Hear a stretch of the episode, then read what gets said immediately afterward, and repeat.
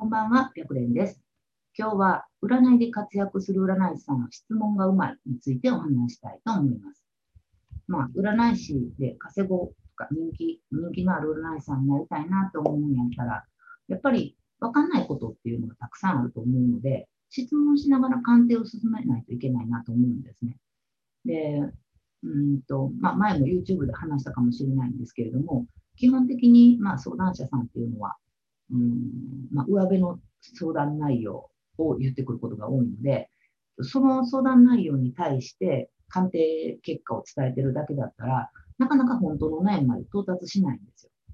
で、本当の悩みに到達しないと、本当の悩みに到達するっていうのは、相談者さんの心の奥まで入り込む深い鑑定っていう意味なんですけど、本当の悩みまで到達できなかったら、なかなか本当リピーターさんとかになってくれないんじゃないかなと思うんですね。で、そのいつも講座とかでも質問せなあかんよ、質問せなあかんよって言ってるんですけど、やっぱりなかなか質問って難しいんですね。で、よく聞かれるのが、どこまで聞いていいんか。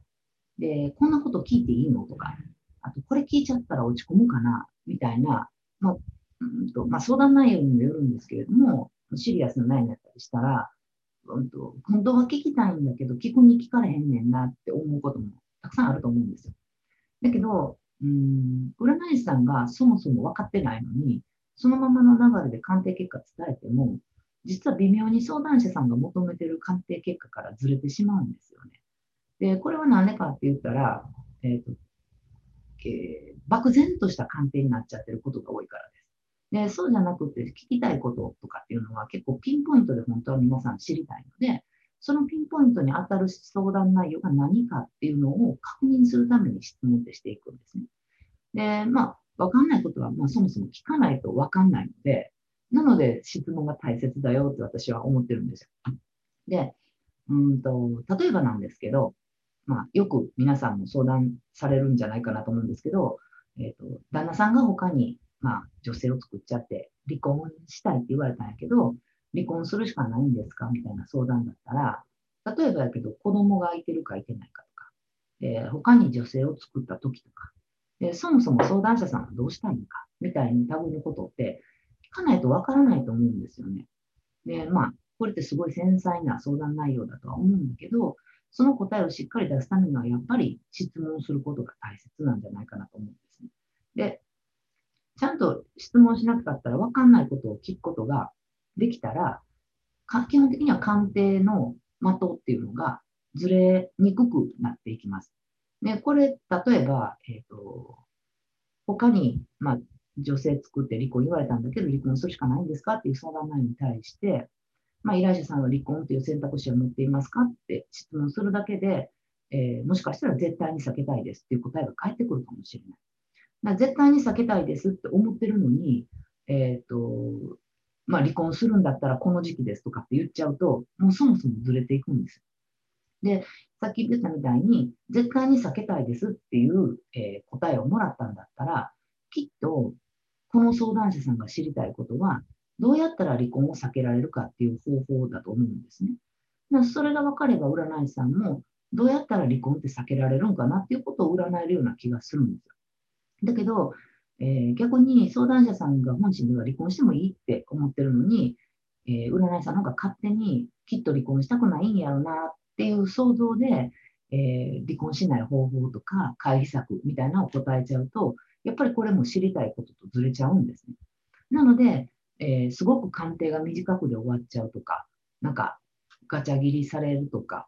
えー、チャット鑑定やったら途中でいなくなるとかっていうことがあるんだったら、多分知りたいこととずれてることが多いんじゃないかなと思います。で、やっぱりその、活躍してる占い師さんとか、人気のある占い師さんっていうのは、相談者さんの心に入るのがすごい上手だったりするんですね。で、まあ、やり方は人それぞれで、どんな方法でも別に構わないと思うんですけれども、そんなに基本的に難しいわけではないんですよ。で、えー、例えばなんですけど、もしあなた自身が誰かに悩みを打ち明けたとしましょう。で、そんな時に何が知りたくて悩みを打ち明けたかっていうのを理解してくれる相手だったら、話ってスムーズに進むと思うんですね。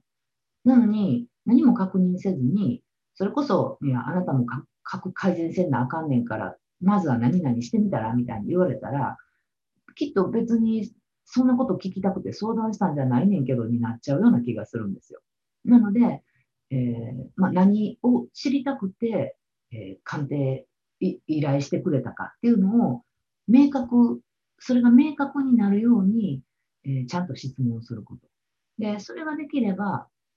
うんと基本的には相談者さんって、ま、中には、えー、答えてくれないという方もおられると思います。で、答えてくれない方は、まあ、まあ、まあ答えたくない方なので、そういう方の場合は無理に聞く必要はないかなと思うんですけれども、そうじゃない方の方がやっぱり多いなと思うので、なので、なかなかちょっとその質問できないなって思ってるんだったら、意識して質問を投げかけるっていうことをするだけで、会話っていうのは、えー、なんていうか、うまくスムーズに進んでいくかなと思思います。なので、えー、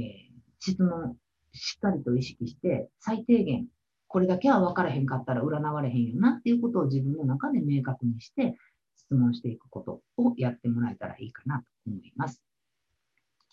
ということで、この占い師大学では、プロの占い師さんがちょっとでも活躍できたらいいなと思って動画を配信しています。